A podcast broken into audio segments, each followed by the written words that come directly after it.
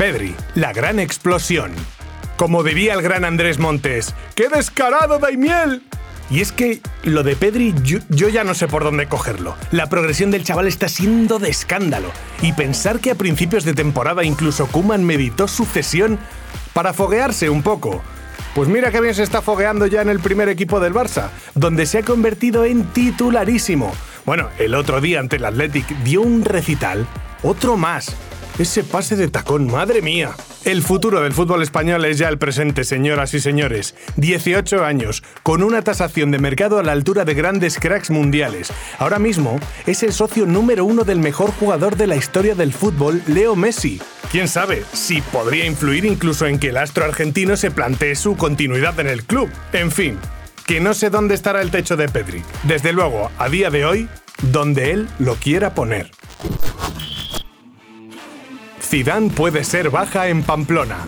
Ojo que se complica la presencia del míster del Real Madrid para el partido de este sábado en Pamplona, que este virus no entiende de profesiones, estatus ni nada de nada. Y como el resto de los mortales, Zidane puede que cumpla su particular cuarentena, ya que tras el positivo de alguien cercano al francés, pues como es lógico, le toca esperar a los resultados de las pruebas y podría tocarle ver los dos próximos partidos de su equipo desde casa. También os digo que con la que está cayendo ahí fuera, el plan de sofá, manta y palomitas tampoco está tan mal, ¿eh? Se suspende un partido de la FA Cup y peligra el Aston Villa Liverpool por COVID.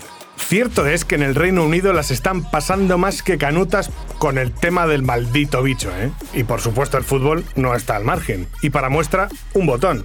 Para empezar, el Southampton, y a ver si lo digo bien, Shrewsbury Town, de la FA Cup, no se va a jugar por el COVID y un brote bastante curioso al parecer en el Aston Villa podría suponer la suspensión de su enfrentamiento ante el Liverpool.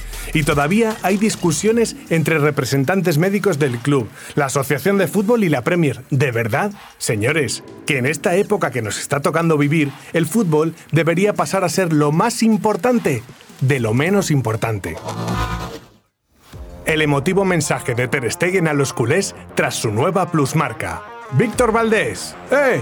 Zubizarreta, ¡eh! Ramallets, ¡eh! Salvador Sadurní, ¡eh!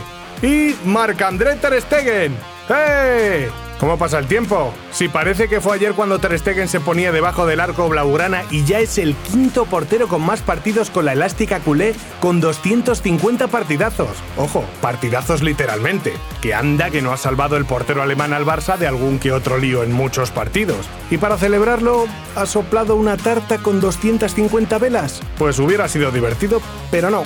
Ha posado con una camiseta que lucía el número de partidos que lleva defendiendo la portería azulgrana y ha puesto en Twitter cosas como Hola a todos, espero que estéis bien. Qué majete el tío. Llego a una cifra espectacular. Estoy súper orgulloso. Cuídense. Nos vemos pronto. Bien, pues un mensaje educado, directo, concreto, sobrio. Muy alemán. Enhorabuena, porterazo. Neymar confiesa la paranoia que sufre cada noche. ¿También os pasa? Y cómo no, no podía faltar Neymar Jr. en Good Morning Football. La verdad es que este chico cuando no está jugando le encanta dejar historias curiosas, anécdotas divertidas, actuaciones polémicas o historias para no dormir.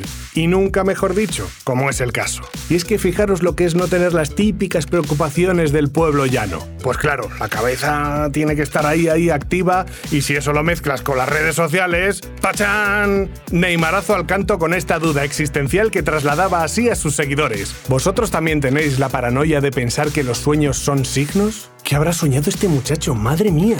Ojo, igual ha soñado con Messi. O con el Carnaval de Río.